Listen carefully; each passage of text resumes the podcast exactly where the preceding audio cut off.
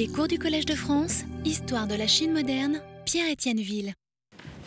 Euh, comme je l'ai annoncé, je vais aujourd'hui euh, conclure mes exposés sur la transition Ming-Qing, sur la transition Ming-Qing au Tiangnan, en sautant par-dessus trois décennies pour évoquer donc la visite de l'empereur Kangxi à Suzhou euh, en 1684. Cette visite, qui n'a duré que deux jours, a été l'un des points forts du premier voyage au sud de, euh, de Kangxi, et il y en aura six autres pendant son long règne. Et, euh, et je crois qu'on peut dire que de ce périple dans la Chine profonde, jusqu'à un certain degré, à un certain degré, qu'il marque symboliquement la fin de la transition et, ce, et, cela pour diverses raisons sur, lequel, sur lesquelles je vais revenir euh, dans un instant. À vrai dire, j'aurais pu poursuivre encore longtemps sur ce qui constitue, aussi bien chronologiquement que psychologiquement, euh, le cœur de la transition dynastique, c'est-à-dire bien sûr tout ce dont j'ai parlé ces dernières semaines, la chute des Ming dans le nord en 1644, et surtout, enfin, j'ai surtout, surtout, parlé de la façon dont, était vécue localement la conquête du Tiangnan euh, par les armées mandchoues, ou plutôt sino-mandchoues. Euh, et l'installation du nouveau régime au sud du Yangtze en 1645. Il y a par exemple une dimension à laquelle j'aurais aimé avoir eu le temps, euh, avoir, le, temps de m'intéresser d'un peu près, et je veux parler du discours, du parcours pardon, d'un certain nombre de lettrés loyalistes qui sont entrés plus ou moins dans la clandestinité au moment de la conquête, sans aller pour autant rejoindre euh, les centres de résistance des Ming du Sud, euh, encore, encore actif pendant une bonne dizaine d'années euh, après la conquête du Tiananmen. Je dis plus ou moins dans la clandestinité parce qu'ils ne cherchaient pas nécessairement à se cacher, euh, c'est plutôt qu'ils adoptaient un profil bas, qu'ils se terraient à la campagne et se gardaient de tout militantisme visible. Mais en même temps, ils restaient en contact étroit les uns avec les autres, ils étaient au courant de tous les incidents et de tous les complots, ils servaient occasionnellement de boîte aux lettres ou de lieu de refuge, et ils espéraient toujours euh, un retournement de situation. Et tout ceci, on arrive à s'en faire une idée dans certains de ces journaux euh, dans lesquels les lettrés enregistraient quotidiennement leurs activités, leurs contacts, leurs déplacements, leurs correspondances, et auxquels il leur arrivait aussi, euh, en tout cas certains d'entre eux, de confier leurs incertitudes et leurs problèmes de conscience. Il s'agissait bien sûr de documents à usage purement personnel, mais un petit nombre, un petit nombre par rapport à tout ce qui a dû être écrit, euh, même un tout petit nombre euh, de manuscrits ont survécu et ils ont commencé à être publiés au XXe siècle et on continue encore aujourd'hui d'en publier. J'ai fait ici et là allusion à ces journaux euh, au cours de mes exposés, récemment encore, lorsque j'ai parlé assez en longueur du journal de Tia qui est probablement le plus connu de tous parce que d'abord il a été publié depuis, est publié depuis assez longtemps déjà, et ensuite euh, parce qu'il était rédigé par une personnalité fameuse. Chacun de ces textes, de ces différents journaux, euh, possède son propre style, à vrai dire, et cela vaudrait la peine certainement de s'y intéresser de plus près euh, en tant que genre et en tant que source historique.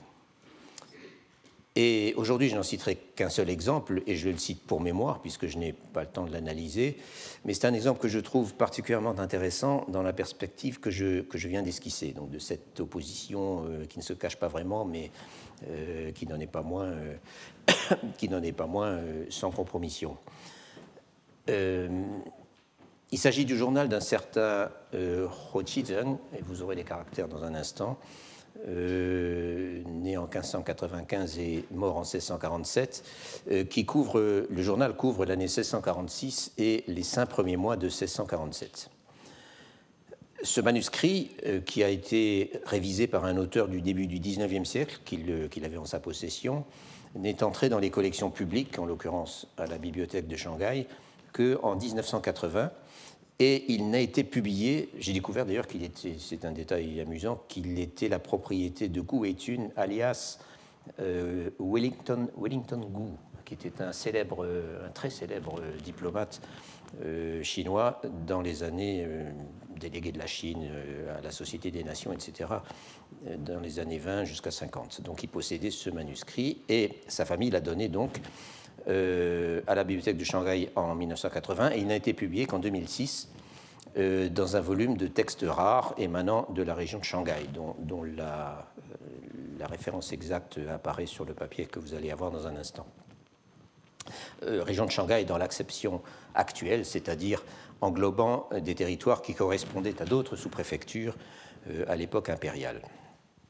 Ce Tizeng était le frère cadet de Tongzeng, lequel était le notable de, et le notable de Tiading qui avait pris la tête d'une rébellion, Tiading donc qui est englobé dans Shanghai maintenant, euh, qui avait pris la tête d'une rébellion contre les autorités de Qing en 1645 euh, et qui s'était enfermé de façon un peu suicidaire dans la ville en attendant d'hypothétiques renforts loyalistes. C'est le sujet bien sûr du livre de, Jerry Dennerlein euh, que j'avais mentionné euh, ces dernières semaines. Après la mort de Rotongzeng, pendant le carnage qui a suivi l'assaut de Tiading par les forces de Li Changdong, ce général chinois euh, dont j'ai parlé déjà plusieurs fois, son frère, qui ne se trouvait pas dans la ville à ce moment, s'était retrouvé responsable de toute la famille et il s'était installé dans la campagne de Tiading, dans des conditions assez difficiles. Et c'est donc depuis cette résidence rurale qu'il observe les progrès de la mainmise de l'administration des Qing sur Tiading, où l'on peut d'ailleurs voir, et c'est assez intéressant, qu'en 1646 encore, au début 1646, l'application de l'ordre de se raser la tête euh, ne s'est pas faite du jour au lendemain. Et en même temps, euh, il maintient, et en même temps qu'il maintient, euh, en même temps, il maintient une correspondance assidue avec de nombreux personnages et il se tient au courant des hauts et des bas de la résistance ailleurs dans le Tiangnan et dans le sud-est. Et il reste un sympathisant actif. Mais malgré tout cela, euh, Rothizeng ne vit pas dans la clandestinité et les autorités sont parfaitement au courant de sa présence. Le journal s'arrête en fait la veille du jour où il est arrêté et peu après exécuté pour avoir aidé à abriter un chef de la résistance euh, qui était en fuite. et les autorités en fait étaient remontées jusqu'à lui euh, grâce à l'imprudence euh, d'un des comploteurs.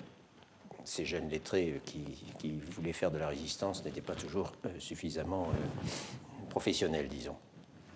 Je ne peux pas en dire plus sur le journal de Rothizeng, mais j'ajouterai peut-être que par leur nature même, je veux dire du fait qu'il s'agit d'une prise de notes en temps réel, les journaux, comme celui-ci et comme quelques, autres, nous rendent sensibles à certains aspects de la réalité dont aucun autre type euh, de sources ne parlent et auxquelles les historiens ne pensent pas souvent. On pense par exemple au climat. L'habitude des Chinois, quand ils écrivent euh, leur journal, c'est de mentionner chaque jour le temps qu'il fait. Mais il ne s'agit que d'une notation factuelle de quelques mots euh, qu'on trouve au début de chaque entrée, du genre aujourd'hui temps clair, aujourd'hui il pleut, choses comme ça. C'est très différent quand, en parlant de telle activité à laquelle il se livre ou de tel déplacement euh, qu'il est en train de faire, un auteur note au passage que la chaleur est, par exemple, que la chaleur est insupportable ou qu'il tombe une pluie diluvienne, que l'humidité pénètre tout et que c'est très pénible, etc., etc. C'est intéressant parce que les choses acquièrent soudain l'épaisseur d'une expérience physique, ce qu'on ne trouve, pour ainsi dire, jamais dans les sources chinoises. Et pourtant, je crois que c'est important. Par exemple, pendant la période où il est grand coordinateur et où il, sillonne euh, inlassablement le Tiangnan pour essayer de restaurer un peu de sécurité et de confiance, soit en gros l'été et l'automne 1644, euh, euh qui n'est pas du genre à se répandre en détail, insiste à maintes reprises sur la chaleur qui écrase tout et qui rend la moindre activité incroyablement pénible d'autant plus qu'il souffre de divers maux et d'autant plus que son activité est incessante et extrêmement intense. Et Rothizeng, dont je viens de parler, a aussi beaucoup de notations de ce genre. Et c'est en partie pour cela que j'ai fait allusion à lui. Dans un autre ordre d'idées, seules les notations au jour le jour, toujours très systématiques euh, dans ces journaux, euh, des innombrables visites, euh, rencontres, conversations, lettres reçues ou envoyées, qui sont vraiment un des traits distinctifs de ce, genre, euh, des journaux de lettrés, euh, permettent de se faire une idée un tant soit peu concrète et immédiate des réseaux familiaux, sociaux, académiques, politiques, etc., dans lesquels les auteurs de ces journaux étaient quotidiennement impliqués, et de la façon dont ces réseaux fonctionnaient.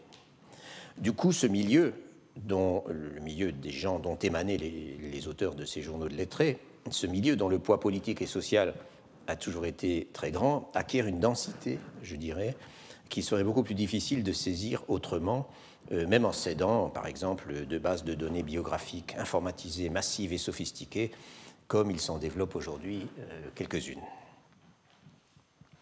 En bref, il y aurait eu encore beaucoup à dire au-delà de ce que j'espère avoir réussi à faire passer en une petite dizaine d'heures sur cette extraordinaire articulation dans l'histoire de la Chine moderne?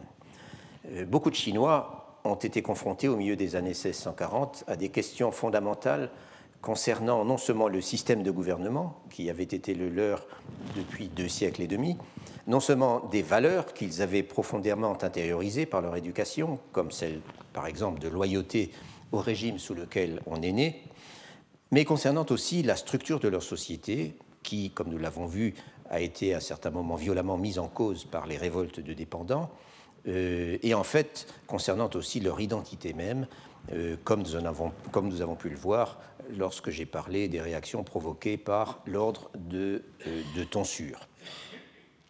Et en dépit des apparences, ces questions n'ont pas été réglées du jour au lendemain, une fois l'ordre revenu et le nouveau régime stabilisé. Même sporadique, même souterraine, l'opposition n'a jamais disparu, elle était au contraire susceptible de ressurgir dans des lieux et sous des formes parfois tout à fait improbables. Euh, et comme je l'ai déjà mentionné, à la fin du XIXe siècle, la thématique de la résistance anti-mandchoue, euh, datant donc du milieu du XVIIe siècle, a été ressuscitée de façon virulente dans les milieux révolutionnaires.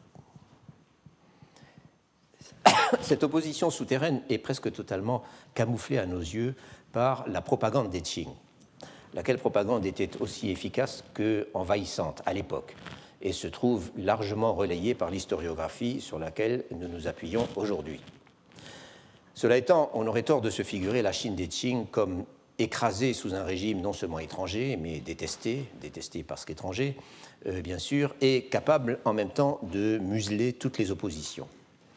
Euh, je dirais que c'est beaucoup plus compliqué que cela si nous nous en tenons au Tiangnan, qui était un peu le cœur de la civilisation chinoise sous les Ming, et qui se considérait certainement comme tel, il ne fait aucun doute que la dynastie Manchu a eu beaucoup de mal à s'imposer. Comme je l'avais montré il y a deux ans, le Tiangnan est resté à bien des égards sous la botte des militaires euh, pendant une bonne trentaine d'années, pour la bonne raison que l'administration civile régulière n'avait d'autre choix que de donner la, priorité euh, aux exigences de l'armée. Pourquoi, cela? Eh bien parce que même si la résistance active contre les Qing avait été pratiquement éliminée du Tiangnan aux alentours de 1650, il n'en allait pas de même dans les provinces maritimes ni dans le sud-ouest, où, en effet, les partisans des princes qui tentaient de défendre la légitimité des Ming du Sud euh, continuaient de se battre, et avec des succès certainement fort divers, mais ils continuaient.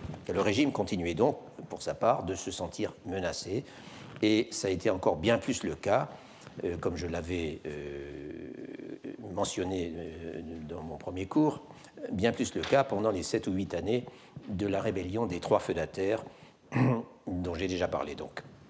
Dans ce dernier cas, en effet, les rebelles étaient des généraux aguerris qui avaient conquis le sud de l'Empire pour le compte des Mandchous avant de se retourner contre eux. Euh, ils avaient des forces nombreuses et ils disposaient de bases territoriales conséquentes. Le Tiangnan n'a pas été directement affecté par la guerre des trois feudataires, mais la situation aurait très bien pu tourner autrement. Ça s'est approché d'assez près à certains moments. En bref, l'état d'alerte était permanent, les exigences des militaires avaient le pas sur tout le reste, et en tout, en tout état de cause, euh, les ressources de la région étaient exploitées au maximum euh, pour contribuer à l'effort de guerre. Nous avions aussi vu, pendant ce cours d'il y a deux ans, que la classe lettrée, dont le nombre, les privilèges et le poids politique dominaient la société du Tiangnan sous les Ming, avait eu beaucoup à souffrir euh, pendant ces trois premières décennies de la dynastie des Qing. La résistance au moment de la conquête avait été beaucoup plus active au Tiangnan que dans le nord. Euh, on savait que les sentiments loyalistes restaient vifs et les Mandchous éprouvaient de toute façon une méfiance instinctive envers l'élite lettrée chinoise, euh, convaincue qu'elle était de sa supériorité culturelle, habituée à dominer le gouvernement et installée dans ses privilèges. Les régents mandchous, qui ont contrôlé le gouvernement pendant l'enfance de l'empereur Kangxi, euh, à partir de 1661 et jusqu'en 1667, se sont allègrement attaqués à ces privilèges, à commencer par les privilèges fiscaux. Et d'une manière plus générale, les lettrés du Tiangnan, y compris la population nombreuse des étudiants d'État, qui étaient habitués à plus d'égards, ont dû faire acte public d'allégeance pour reconfirmer leur statut. Ils ont été le plus souvent qu'à leur tour confrontés à des responsables, militaires qui n'étaient que trop heureux de les traiter de haut ou même brutalement. Et pour les plus titrés d'entre eux, euh, il a fallu beaucoup d'efforts et beaucoup de compromissions pour commencer à retrouver la place qui était traditionnellement la leur dans le gouvernement et dans l'administration de l'Empire. Une place dont ils avaient été écartés au profit de Mandchous ou de Chinois des bannières, originaires du Nord-Est et sans aucune qualification académique. J'avais donc évoqué tout cela il y a deux ans. J'avais aussi évoqué les effets de la pression fiscale et des exigences des militaires sur la vie des contribuables ordinaires du Tiangnan, et pas seulement des, des membres de l'élite. Et ce dernier aspect, j'en avais surtout parlé à partir de ce qui est, à mon avis, l'un des meilleurs témoignages sur le sujet, et de loin, à savoir, là encore, l'autobiographie de Yao Tinglin. Au début des Qing, je le rappelle, Yao Tingling, dont la famille a été ruinée et qui est encore tout jeune, euh, commence par gagner sa vie en faisant un peu de commerce. Il essaye de faire des coups en jouant sur les différences de prix euh, entre d'une localité à l'autre. Puis il se lance dans l'agriculture sur un lopin qu'il a réussi à racheter à un parent. Mais il est contraint, au début ça marche assez bien, mais ensuite il est contraint d'abandonner après quelques années, car il est victime, comme tant d'autres, de l'effondrement général des prix euh, qui affecte l'Empire à partir de 1655 environ. Son exploitation perd systématiquement de l'argent. Après quoi, il passe une dizaine d'années comme commis à la sous-préfecture de Shanghai entre 1657 et 1666 très exactement, où il est employé en particulier au bureau des armées et au bureau de construction. Et enfin, à partir du milieu des années 1660 et jusqu'à la fin de sa vie, ou plutôt jusqu'à la fin de son autobiographie, euh, il a une vie sans histoire de tout petit notable rural, à la fois maître d'école et agriculteur, et occasionnellement conseiller juridique euh, pour les parents ou les amis. Et dans cette dernière activité, il met bien sûr à profit les connaissances euh, techniques et les relations qu'il a acquises euh, pendant ces dix années dans l'administration. Je rappelle tout cela parce que dans ses diverses qualités, Yao Tingling est aux premières loges pour témoigner de la façon dont le nouveau régime pressure impitoyablement le Tiangnan, et en l'occurrence la région de Shanghai et de, et euh, afin de financer la défense. Comme résident et comme petit propriétaire, Yao Tingling subit cette âpreté à faire rentrer l'impôt et il décrit de façon extrêmement précise et vivante, et ça revient sans arrêt, euh, l'administration fiscale progressivement mise en place par les Qing pour accroître le rendement. La brutalité des campagnes de perception qui ponctuent la vie des villages tout au long de l'année, des, escouades d'agents venus du Yémen, de la sous-préfecture, débarquent pour littéralement, enfin pour traduire littéralement, pour comparer les sommes dues et les sommes effectivement versées. C'est bien le terme technique employé, bi ou bitia, donc euh, comparé. Euh, et si nécessaire, ils activent les paiements à coup de fouet. Et les réquisitions, il décrit aussi les réquisitions auxquelles on procède chaque fois que les militaires formulent de nouvelles demandes, et celles-ci sont plus arbitraires encore.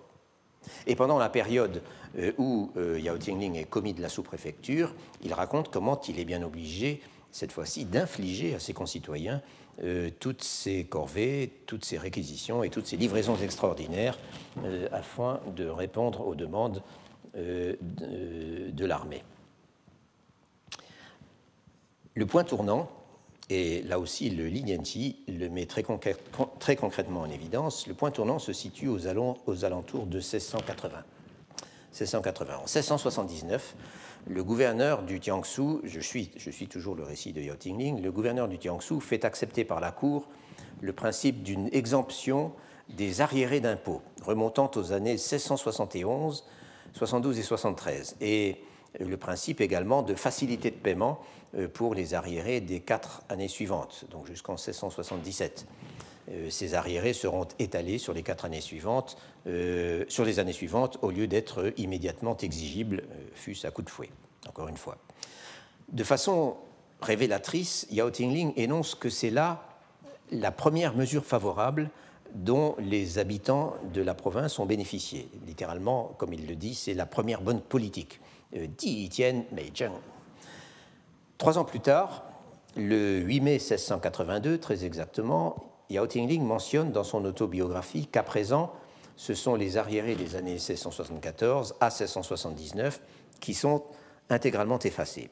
Et il ajoute, et c'est ça le détail important, et il ajoute, c'est parce que le Yunnan a été pacifié et qu'on a exécuté les descendants de Wu Sangui. En d'autres termes, la guerre ruineuse menée depuis huit ans contre la rébellion des Trois Feudataires s'est enfin conclue avec l'écrasement du dernier foyer de résistance euh, au Yunnan, d'où d'ailleurs tout était parti, euh, où le petit-fils du plus célèbre et du plus puissant des trois rebelles euh, tentait encore de défendre son royaume. La dynastie des Qing peut donc enfin proclamer que l'Empire est en paix. Et c'est en effet ce à quoi se consacre avec insistance, édit après édit, l'empereur Kangxi pendant les premiers mois de 1682, autrement dit la 21e année de son règne. ceci est très facile à suivre en parcourant les chroniques véridiques. Apparemment, donc, l'amnistie fiscale dont parle Yao Tinglin est une amnistie décrétée en signe de réjouissance euh, et non pas simplement pour alléger les souffrances du peuple à la suite de quelques désastres.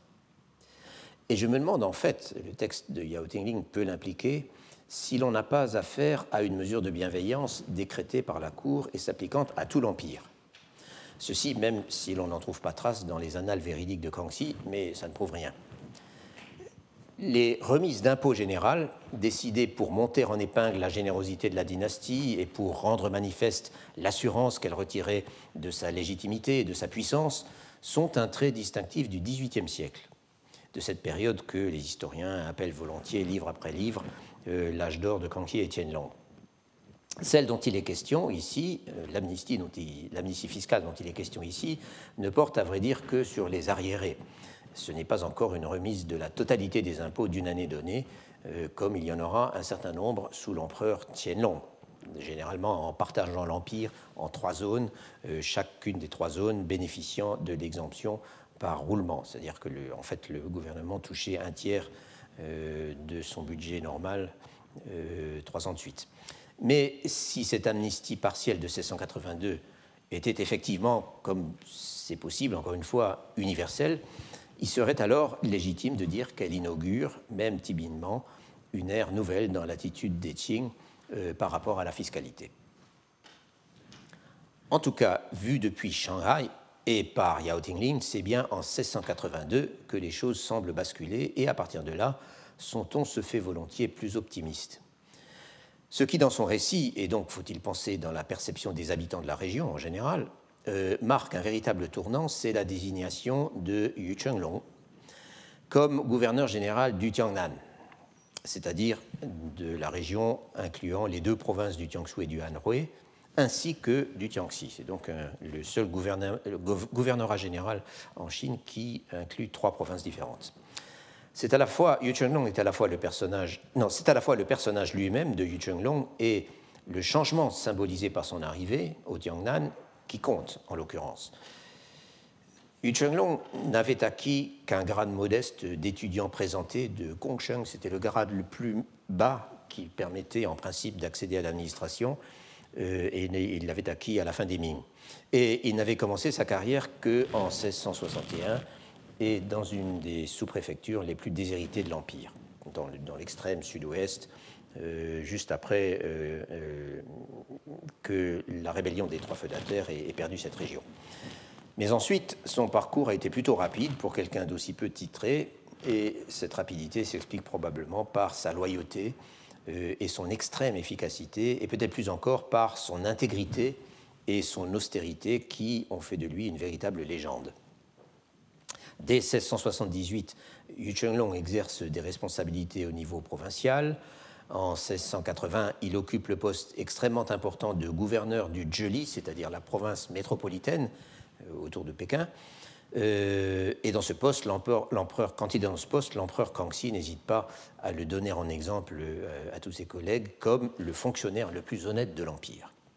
Et en 1682, donc, il arrive à Nankin à la tête du vaste ensemble formé par le Tiangnan et le Tiangxi, donc encore une fois trois provinces, euh, certainement le poste le plus important euh, de l'Empire à ce niveau de responsabilité.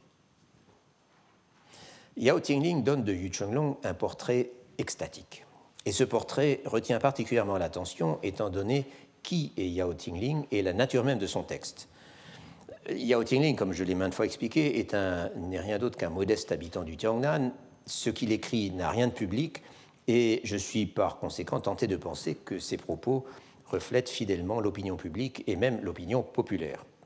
Je veux dire que ce n'est pas la même chose que les stocks de clichés, le cliché mérité peut-être, mais cliché quand même, ou les anecdotes répétées d'une biographie à l'autre, euh, auxquelles on a si souvent affaire. En tant que dans, dans la littérature biographique conventionnelle.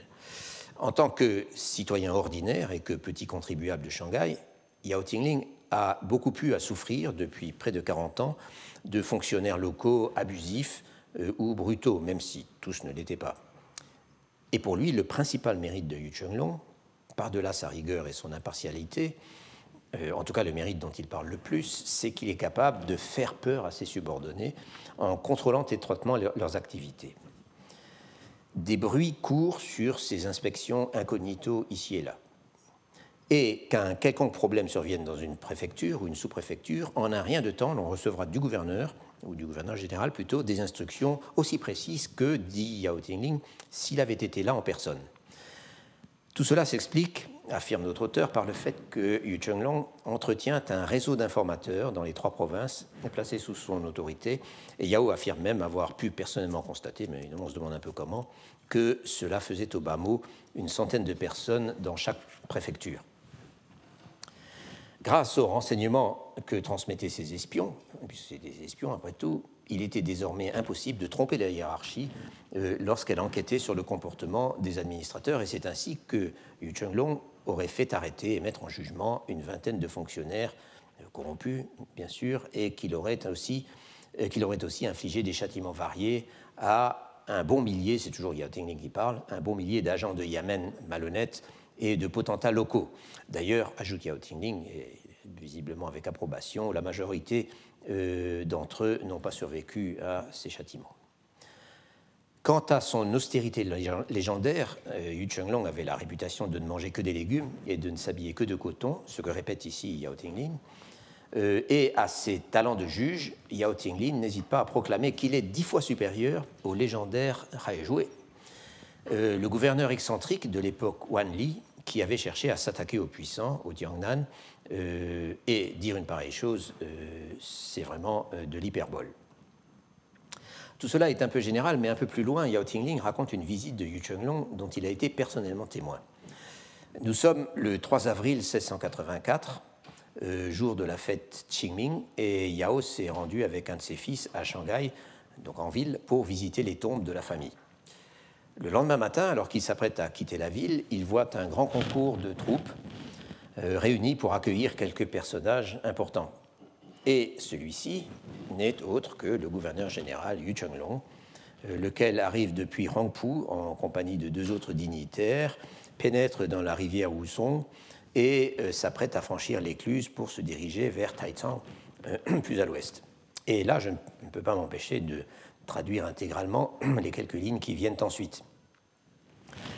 Donc je cite Le peuple était là pour l'accueillir en masse, des bâtons d'encens à la main, et l'on voyait aussi une quantité d'officiers revêtus de leur armure, agenouillés sur le sol.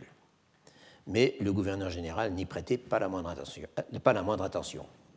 Il fit arrêter son bateau du côté est de l'écluse, escalada la rive en se faisant aider par des assistants, marcha en direction de l'ouest sur une longueur de deux portées d'arc et alla s'installer à l'intérieur du Dawang Miao, un petit temple qui s'appelle Dawang Miao, euh, laissant, le, laissant le bateau franchir l'écluse. Puis il marcha encore vers l'ouest et remonta dans son bateau, totalement impassible, refusant toute assistance. J'ai eu la possibilité d'apercevoir sa haute taille, son teint clair, sa barbe et ses favoris blancs. Les hommes qui l'accompagnaient avaient aussi de longues barbes et de larges faces, et ils ne le lâchaient pas d'une semelle. On disait que c'était ses serviteurs privés, ses changsui, autrement dit les, gens qu'il engageait euh, personnellement pour euh, son service immédiat.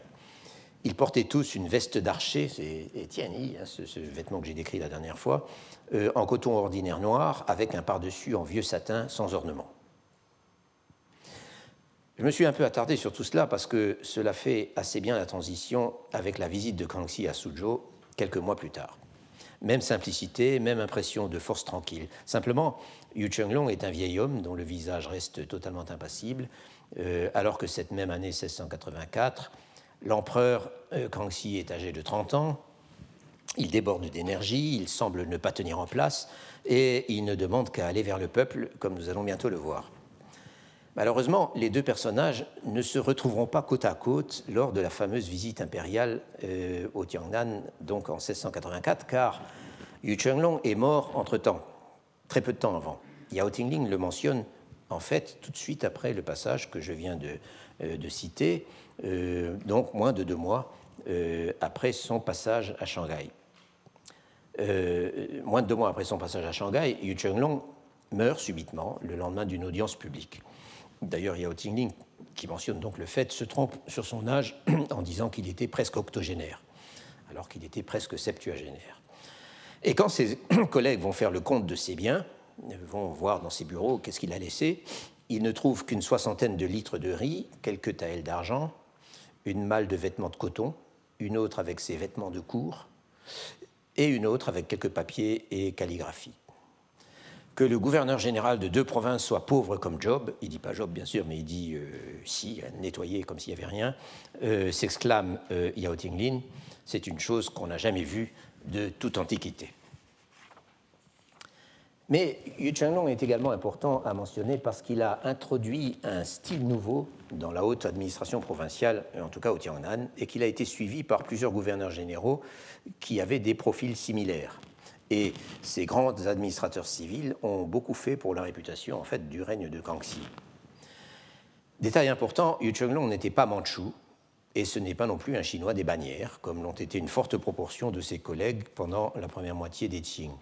C'était un authentique lettré chinois, même s'il était de rang modeste, et grâce à la fin de l'état de guerre, il a eu la possibilité de réintroduire au Tiangnan un mode de gouvernement civil plus conforme au canon traditionnel, et non seulement plus conforme au canon, mais également plus conforme aux attentes euh, aussi bien de l'élite lettrée que des gens ordinaires comme Yao Tinglin.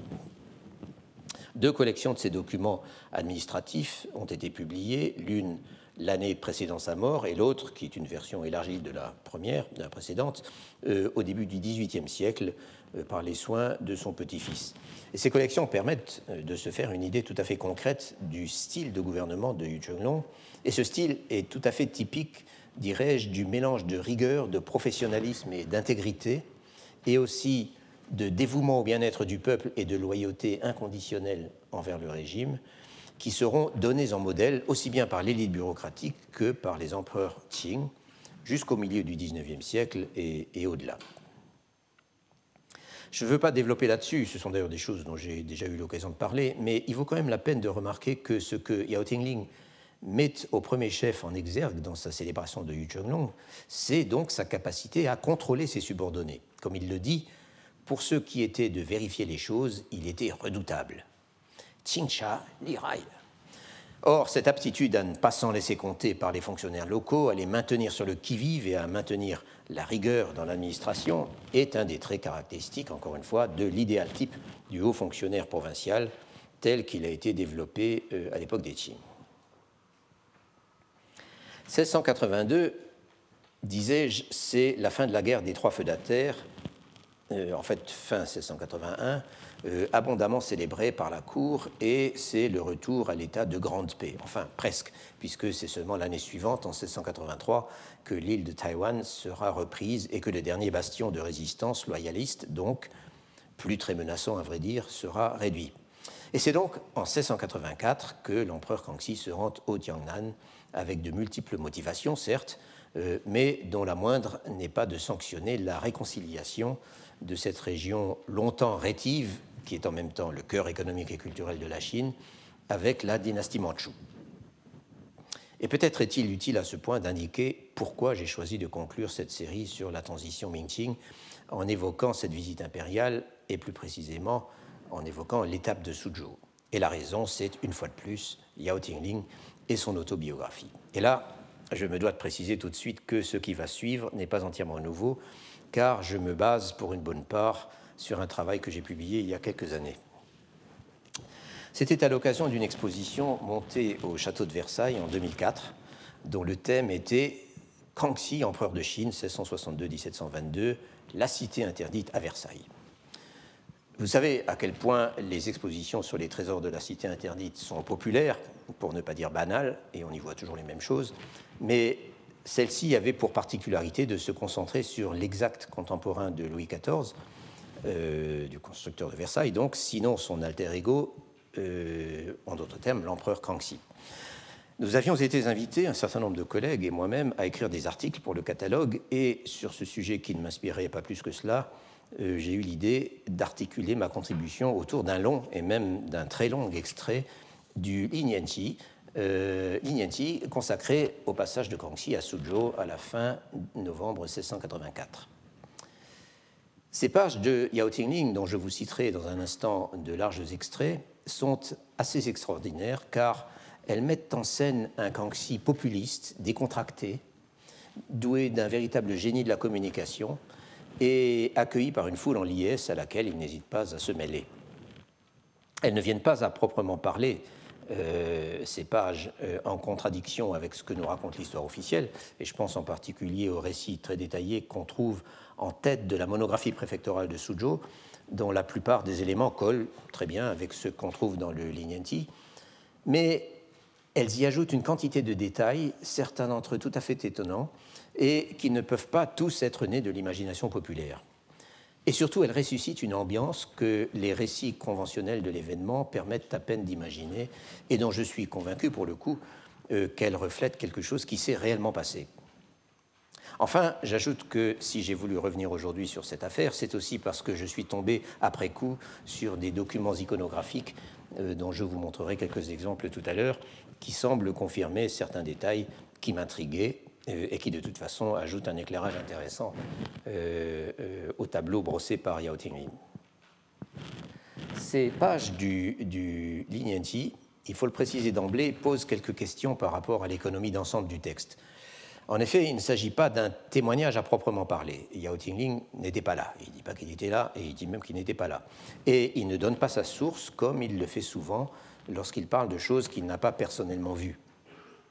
En outre, on a affaire à un récit cohérent, détaillé, une sorte de mini-monographie sur la visite de Kanki à Suzhou, si vous voulez, et qui s'étend sur plusieurs pages. Et c'est le seul exemple, en fait, dans l'ouvrage euh, d'une telle cohérence euh, dans le récit, d'une telle longueur, hormis peut-être quelques passages également très développés, mais qui sont, eux, consacrés à des événements familiaux, en fait, des événements vécus par Yao Tinglin euh, lui-même. On est donc fondé à se demander d'où tout cela vient. Le passage de Kangxi à Suzhou a évidemment fait grand bruit, c'était d'ailleurs le but recherché. Il s'est déroulé au milieu d'un grand concours de population. Tout le monde se colportait des anecdotes sur les faits et gestes de l'empereur. Et il est tout à fait possible que Yao Tinglin ait composé son texte à partir de ce que lui ont raconté euh, ses relations à Suzhou. Et il en avait beaucoup, en particulier dans les milieux subalternes de l'administration. À cet égard, il est symptomatique que Yao Tingling ne dise pas un seul mot de l'autre volet euh, de la visite de Kangxi au Tiangnan, qui était politiquement, encore plus important, euh, à savoir la visite à Nankin.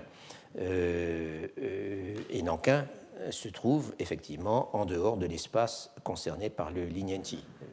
Yao Ting ne parle jamais de ce qui se passe à Nankin, alors qu'il parle beaucoup de Suzhou. Cela dit, une autre possibilité qu'on ne peut pas écarter serait que Yao Tinglin ait inséré dans son autobiographie un récit qui circulait au Tiangnan sous une forme que nous ignorons, peut-être même, euh, même probablement imprimée, euh, et qu'il aurait transcrit euh, donc ce texte tel quel.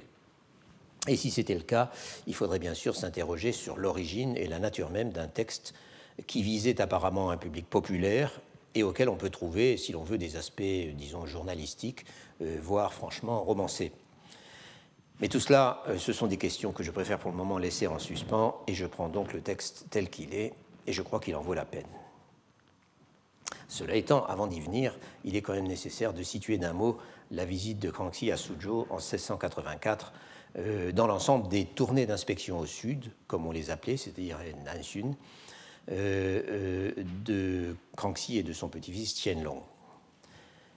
Comme chacun sait, en effet, deux empereurs mandchous ont aligné ces voyages qui mobilisaient une logistique énorme et qui en sont rapidement venus à coûter fort cher aux populations euh, supposées accueillir leur souverain avec enthousiasme et avec révérence. Kangxi s'est rendu au Tiangnan six fois. Euh, le voyage de 1684 était le premier et le dernier a eu lieu en 1707.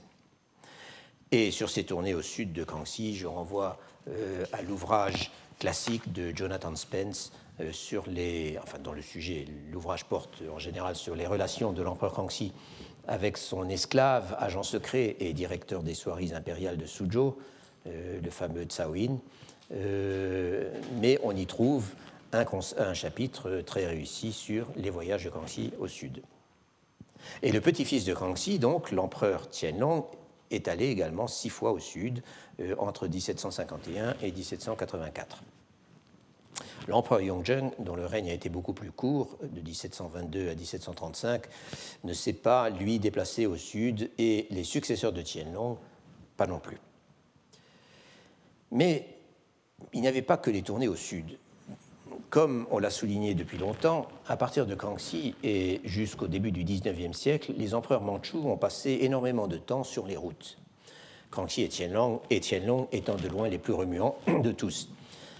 Ainsi y avait-il, euh, en, plus des, voyages au sud, euh, les visites aux tombes impériales, hein, qui étaient, il y avait deux ensembles, les Dongling et les Xiling, qui étaient à environ 200 km à l'est et, dans un cas et au sud-ouest dans l'autre de la capitale.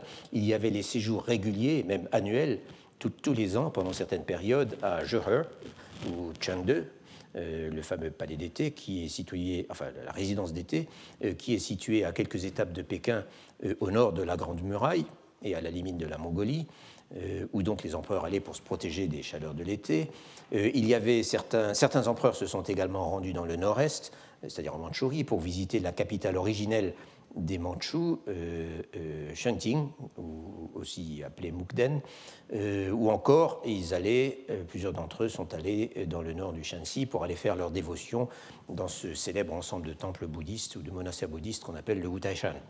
Et ainsi de suite, sans parler des expéditions contre les Mongols occidentaux, dont Kangxi a pris personnellement, et ça c'est vraiment un cas unique dans l'histoire de la dynastie des Qing, a pris personnellement la tête euh, par deux fois en 1696 et 1697.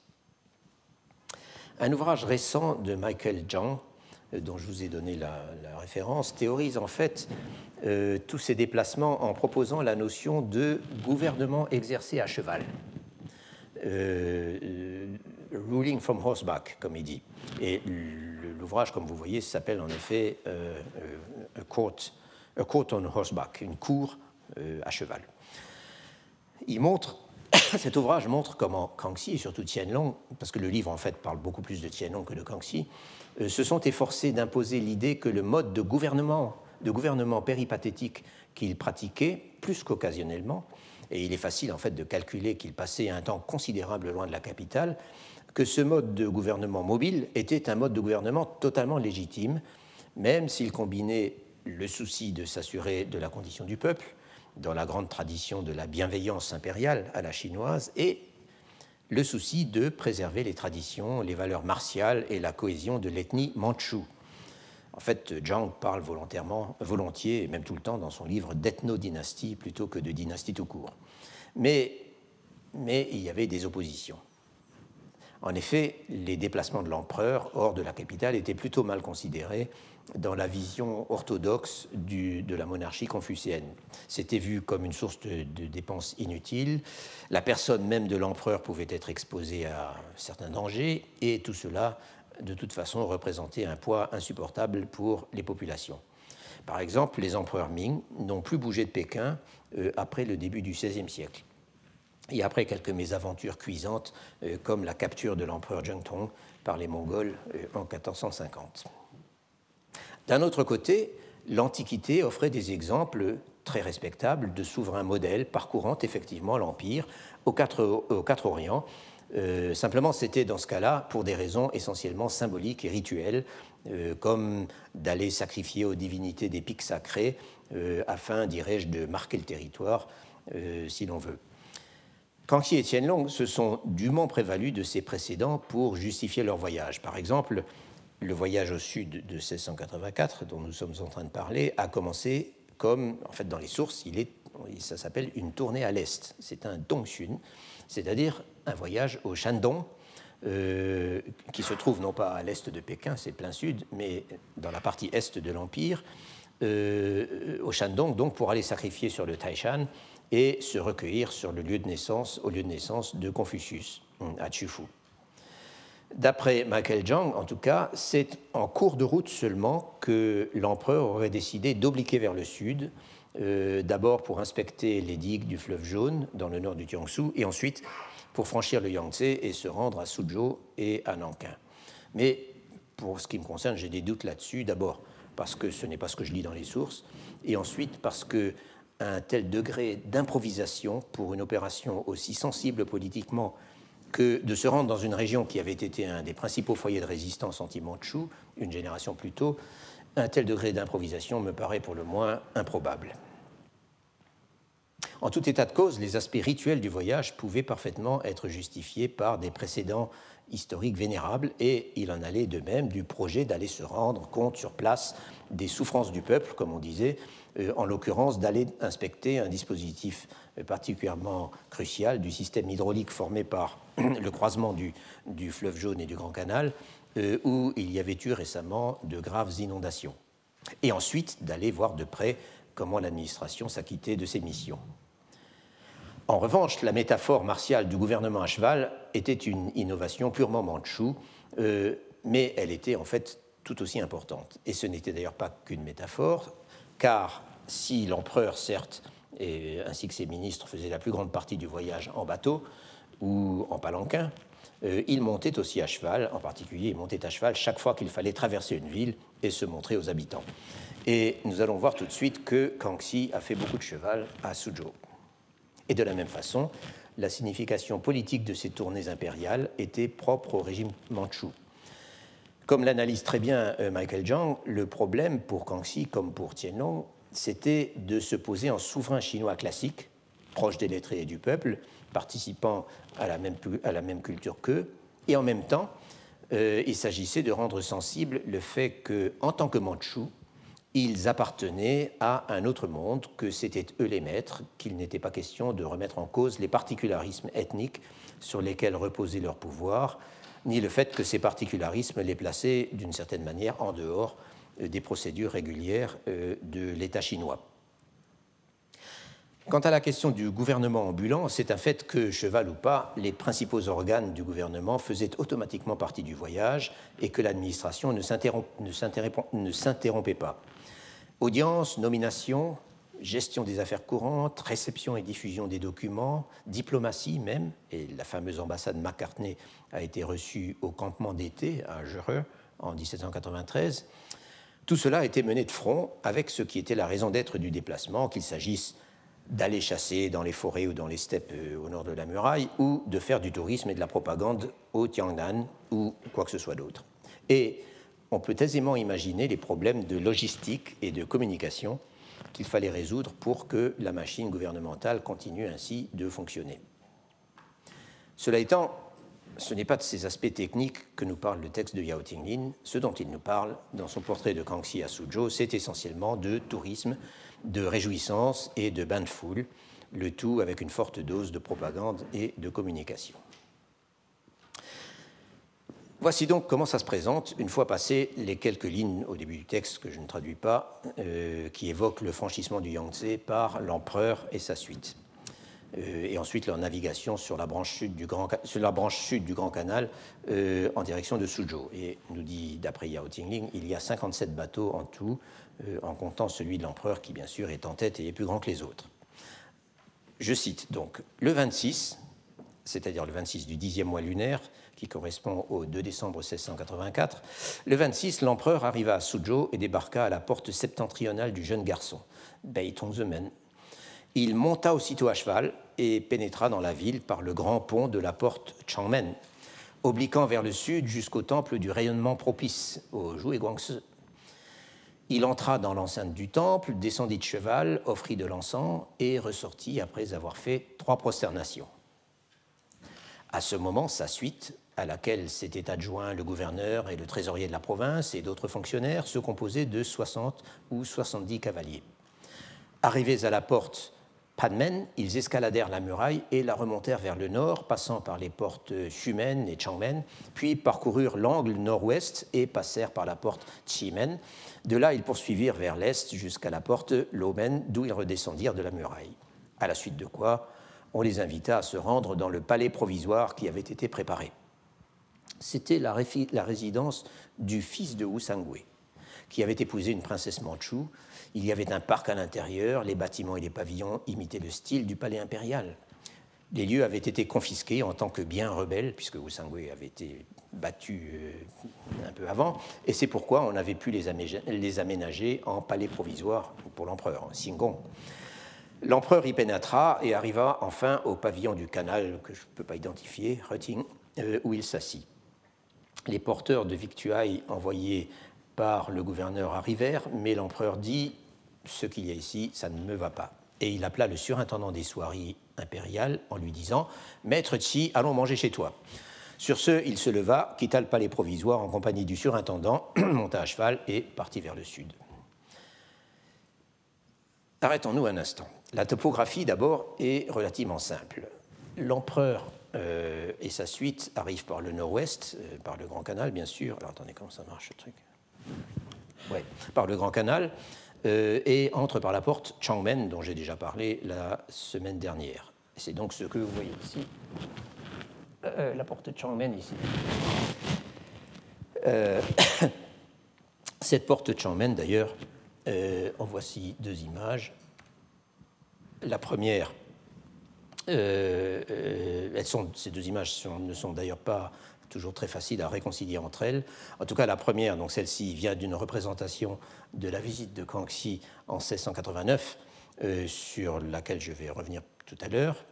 Euh, et l'autre, donc euh, celle-ci, est extraite d'une sorte de diorama de Suzhou qui se présente comme un vaste rouleau et qui est intitulé Kusu, enfin tout, autrement dit les splendeurs de Suzhou, un rouleau qui, a été réalisé en 1759 euh, par, euh, un peintre de cour nommé Xuyang, nommé Xuyang qui d'ailleurs fera par la suite réalisera un rouleau euh, ou plutôt une série de rouleaux, une grande collection de rouleaux consacrée à l'un des, des, voyages au sud de, de Tianlong. Euh, pour ce, qui concerne, les deux portes Tongzemen, hein, donc euh, les portes du jeune garçon, j'ai traduit, je n'ai pas pour, trouvé pour le moment de cartes qui permettent de les localiser exactement, mais diverses mentions donnent à penser qu'il s'agissait de portes secondaires situées en avant de la porte Changmen et donnant probablement accès au bastion euh, que, euh, que vous pouvez apercevoir en avant de la porte Changmen, euh, bastion en 2001 d'ailleurs, ça s'appelle Huetian, je crois, donc à cet endroit. Voilà.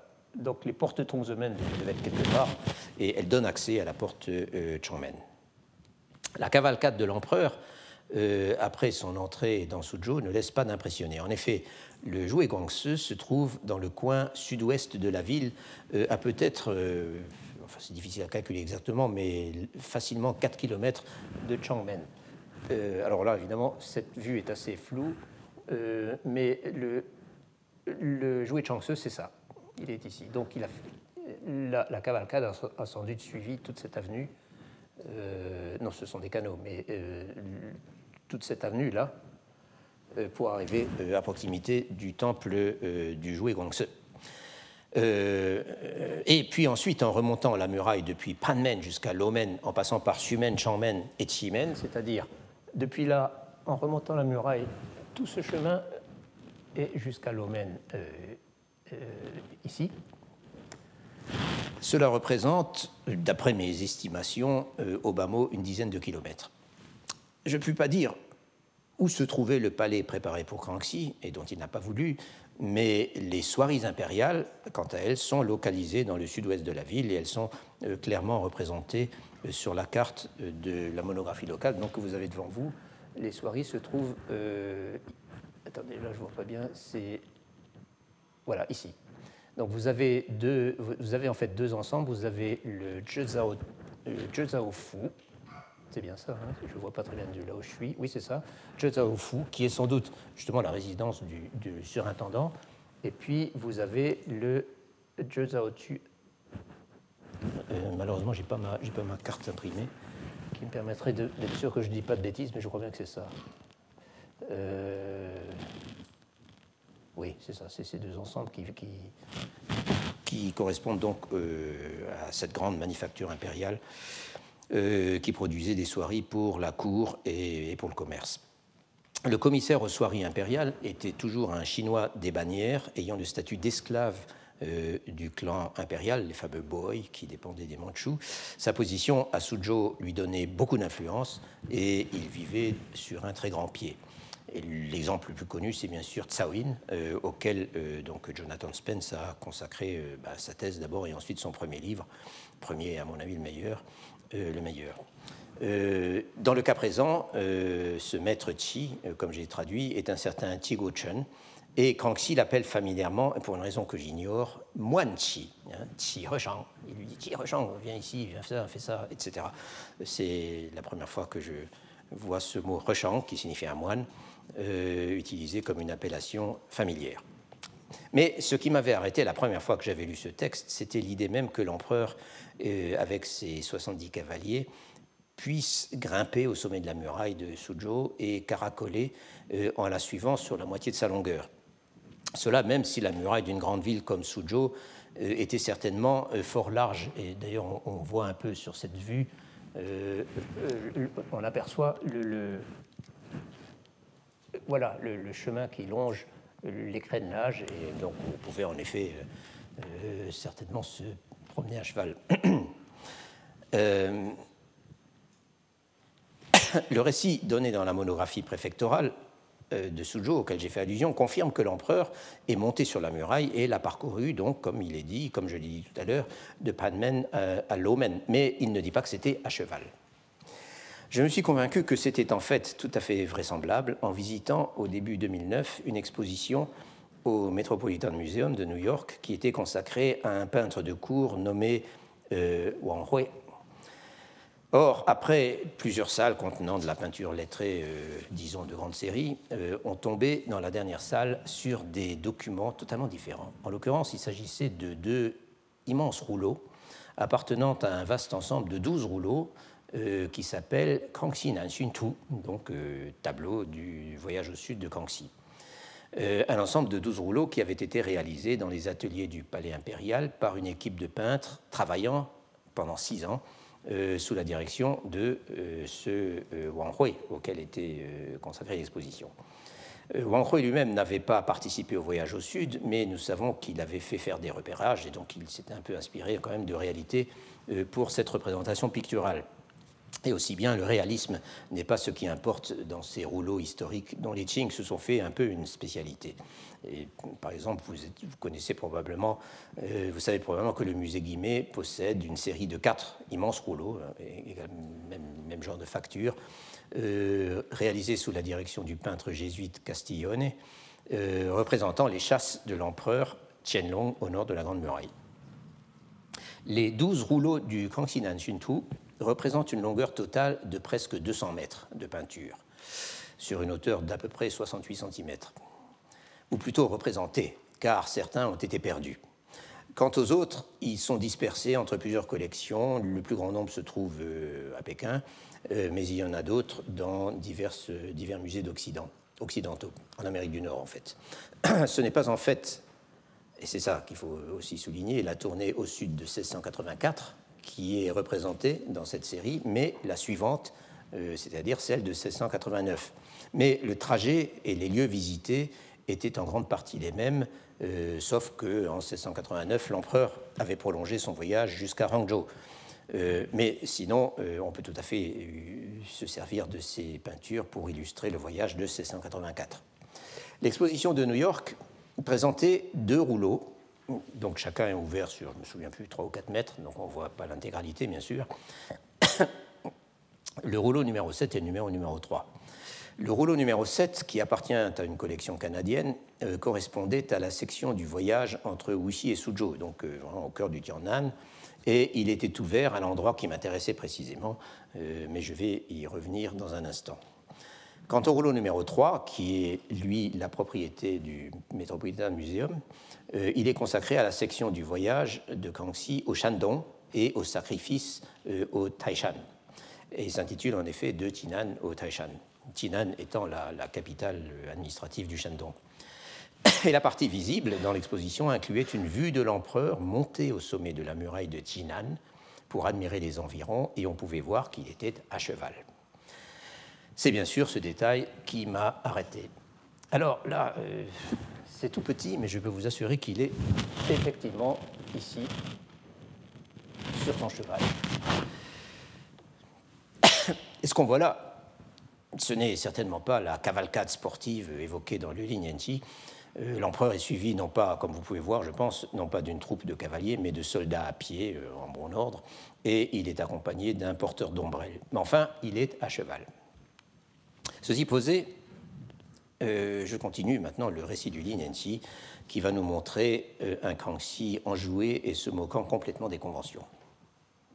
Je cite de nouveau. Arrivé au Yamen du surintendant des soieries, l'empereur pénétra dans les appartements euh, privés et s'installa dans la pièce d'apparat. Il prit lui-même le fauteuil de l'hôte, alla le placer devant le mur est et s'assit face à l'ouest.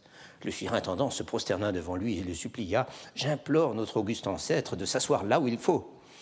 Mais l'empereur rétorqua Asseyons-nous juste comme ça. Tu vois donc pas, c'est ton Yamen après tout. Si je m'assieds face au sud, plus tard, ça te sera difficile de reprendre cette place l'épouse et les enfants du, surintendant vinrent faire leur prosternation, et quand ils eurent fini, on apporta une collation. Mais l'empereur dit Inutile d'utiliser tes fournitures, demande à ma suite de venir s'occuper des cuisines.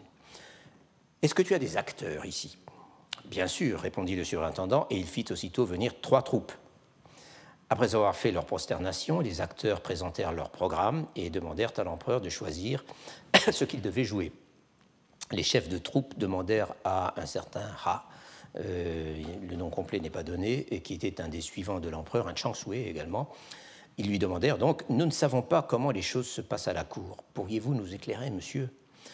Ha leur répondit Tous les saluts doivent être faits face à l'empereur. Au moment des changements de scène, il ne faut pas présenter son dos à l'empereur.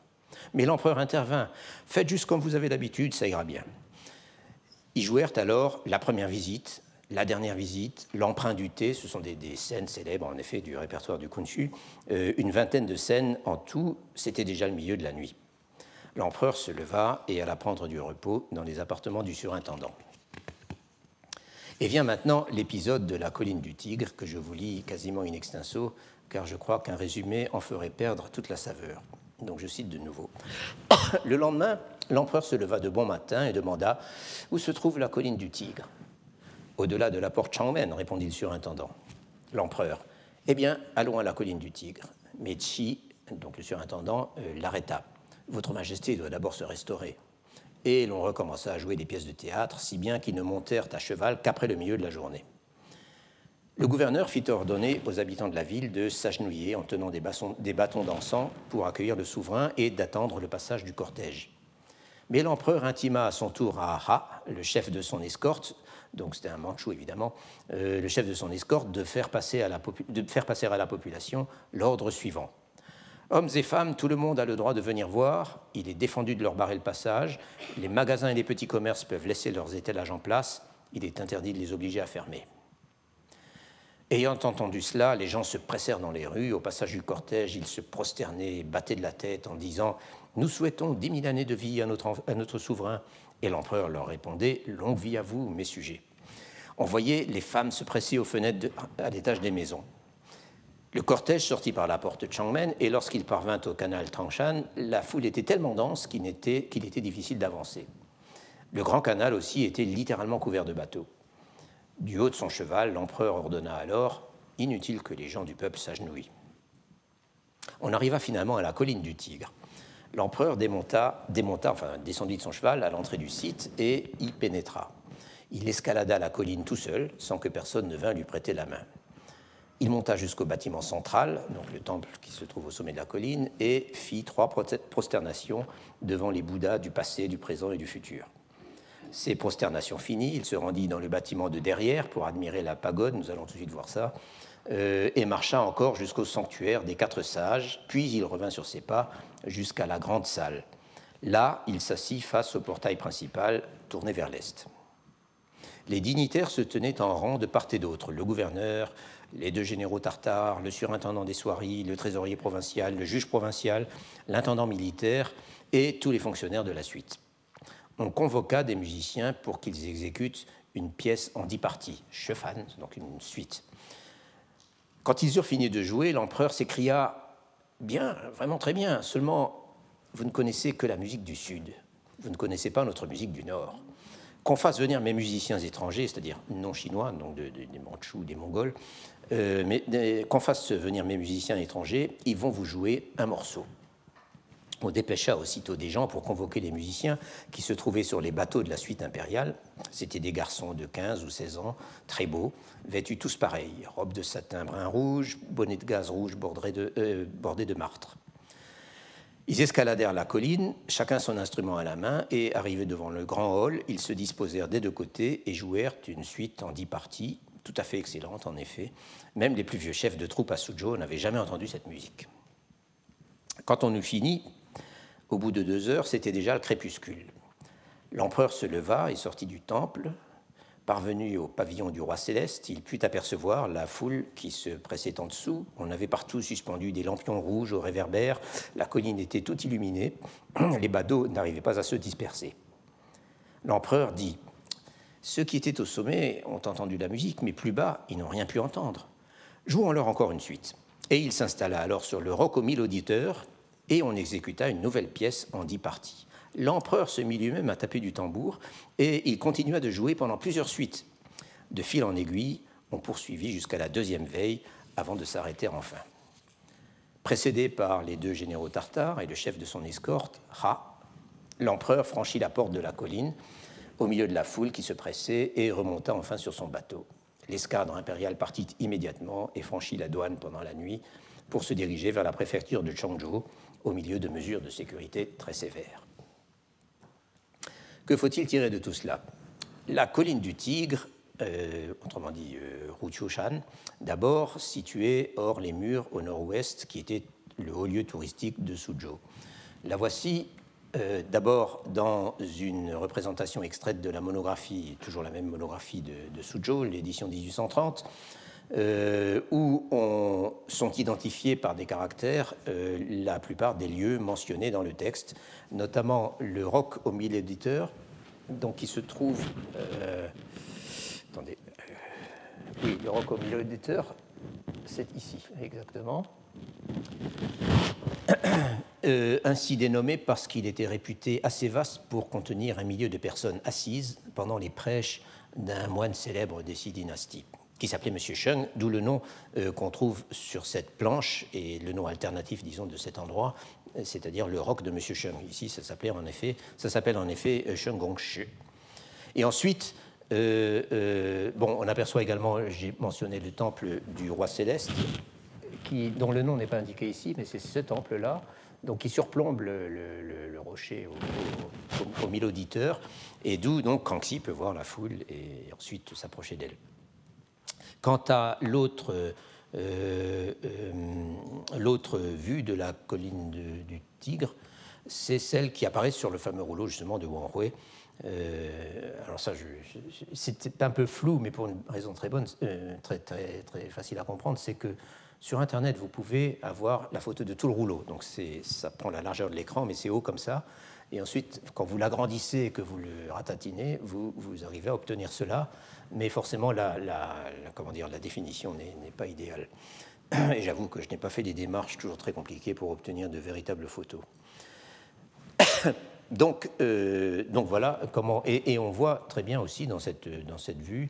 Euh, euh, toujours les mêmes choses, c'est-à-dire donc l'orientation est un peu différente, mais vous avez toujours l'entrée et puis la montée vers les temples, la pagode derrière et le fameux, le fameux rocher au mille auditeurs. Mais c'est ce qui se passe qui nous importe. Les chroniques véridiques de Kangxi ne consacrent qu'un court paragraphe à la visite de l'empereur à Suzhou, et lorsqu'il se rend à la colline du Tigre, il n'est question que d'un discours édifiant sur la nonchalance, le côté superficiel et des habitudes de luxe des habitants du Tiangnan, euh, lesquels, dit l'empereur, feraient mieux de se consacrer sérieusement à l'agriculture. Kangxi a-t-il effectivement prononcé ces platitudes lorsqu'il était sur la colline du Tigre, ou ont-elles été composées après coup par ses conseillers? Pour inclusion dans le canon historique. Je pense que la seconde possibilité est la plus vraisemblable. Le récit donné dans la monographie de Suzhou, quant à lui, est beaucoup plus circonstancié et même en fait plus détaillé que celui de Yao Tingling euh, pour ce qui est des lieux et des édifices visités par l'empereur. En outre, euh, ce récit, donc, est tout ce qu'il y a de plus officiel, confirme l'ambiance festive qui régnait ainsi que la présence de la foule, les lampions et la musique. Simplement, Kangxi se contente de regarder de loin la foule perchée sur le roc au mille auditeurs, dans l'espoir de l'apercevoir, je suppose, euh, mais il ne va évidemment pas la rejoindre pour lui offrir le concert un peu débridé euh, dont parle euh, Yao Tinglin, où il joue lui-même du tambour. De la même façon, d'ailleurs, cette source mentionne bien sûr le passage de Kangxi dans, le palais du, du, surintendant des soirées impériales, mais il ne dit pas un seul mot des représentations théâtrales dont se serait gorgé Kangxi euh, d'après le récit du Lignanti. Enfin, si le récit de la monographie de Suzhou évoque dûment les échanges de l'empereur avec les habitants de la ville, massés sur son passage et dispensés d'avoir à s'agenouiller, c'est aussi précisé, tout cela est exprimé dans le langage paternaliste confucéen, le plus conventionnel. Et ce n'est pas du tout comme dans le récit du Lignanti, où l'empereur crie, en substance en tout cas, euh, Vive le peuple, euh, en réponse au peuple qui crie Vive l'empereur. Ce qui est important dans ce récit, je crois, celui du Lignanti, et quelle qu'en soit l'origine, c'est qu'il reflète sans aucun doute la mémoire que la population de Suzhou a gardée de cet événement. Euh, cette mémoire fut-elle euh, un peu embellie euh, pour la circonstance. Le comportement décontracté et bonhomme du souverain, sa spontanéité, son dédain de la pompe, son côté sportif même, voilà visiblement ce qui a frappé la foule. Ce n'est certainement pas un comportement d'empereur, conforme au modèle chinois traditionnel, et l'on n'imagine pas plus les empereurs Ming que les successeurs de Kangxi, euh, allant à la foule et se livrant à une pareille opération euh, de, euh, de, communication, à tel point que j'ai risqué, dans le cas de Kangxi, le mot populiste. Les comptes rendus des voyages au sud de l'empereur Tianlong sont en fait d'une tonalité totalement différente, y compris ce qu'en dit la section de la monographie de Suzhou, donc faisant suite à la section sur les voyages de Kangxi, euh, qui leur est consacré. Et là, le peuple, en effet, est complètement absent, pratiquement absent, et les gens avec qui fraye l'empereur sont des lettrés distingués avec qui il échange des poèmes. Au reste, les voyages suivants de Kangxi seront eux aussi d'un style assez différent de celui de 1684, qui, d'après toutes les recherches, enfin tous, les auteurs qui en ont parlé, euh, se situe un peu à part de la série. Euh, ils sont toujours accompagnés, certes, de libéralité et de remise d'impôts, mais ils sont aussi beaucoup plus pompeux et beaucoup plus dispendieux. On peut trouver toutes sortes de raisons euh, à euh, ce côté exceptionnel du voyage de 1684, et d'abord des raisons de personnalité et d'âge. Mais, et c'est un point que j'ai un peu développé dans mon article pour le catalogue de Versailles, euh, mais en 1684, le jeune Kangxi avait les coudées beaucoup plus franches que ses successeurs. Non seulement il, en était encore à créer son propre personnage d'empereur, après tout, il s'était éduqué lui-même sur un trône où on l'avait mis à l'âge de 6 ans et il n'avait pas vraiment de modèle à imiter. Euh, non seulement cela, mais en outre, la monarchie multiethnique des Qing restait elle aussi, à cette date, euh, largement à inventer, et au milieu de beaucoup d'influences contradictoires et de rivalités euh, ethniques ou autres. Ce que Kangxi semble avoir cherché à faire passer lors de ce premier voyage, euh, et la version populaire véhiculée par Yao Tinglin n'est pas seul à le suggérer. Ce qu'il a cherché à faire passer, c'est la notion que les horreurs du passé étaient révolues et que le pouvoir mandchou était à présent réconcilié avec les habitants du Tiangnan. La violence est omniprésente dans ces récits de la transition dynastique dont j'ai cité quelques exemples ces dernières semaines. On décapite à tour de bras et sous le moindre prétexte, c'est le régime de la loi martiale et la foule aussi peut être extrêmement violente. Le contraste est donc total avec la société paisible, prospère et policée, célébrée dans toutes les sources relatives à la première visite euh, de Kangxi au Tiangnan. Il ne faut certes pas se l'exagérer, même si Yao Tingling s'exclame à plusieurs reprises, s'exclame donc en écrivant dans son, dans son autobiographie intime, si je puis dire, s'exclame à plusieurs reprises que Kangxi est l'égal d'un Yao ou d'un Shun, autrement dit des empereurs qui ont présidé à l'âge d'or dans la mythologie chinoise, il a aussi beaucoup, il parle aussi, il, a aussi beaucoup d'abus et de misère à raconter euh, pendant les dernières années de son autobiographie, donc qui suivent euh, cet épisode, euh, et l'autobiographie se clôt en fait dans une ambiance plutôt sombre. Le renouveau des années 1680 n'en est pas moins très frappant dans les souvenirs année après année qui l'égrènent, et c'est donc pourquoi il m'a semblé approprié de conclure mes considérations sur la transition Ming-Qing avec cette évocation. Et il ne me reste plus qu'à vous remercier pour votre patience.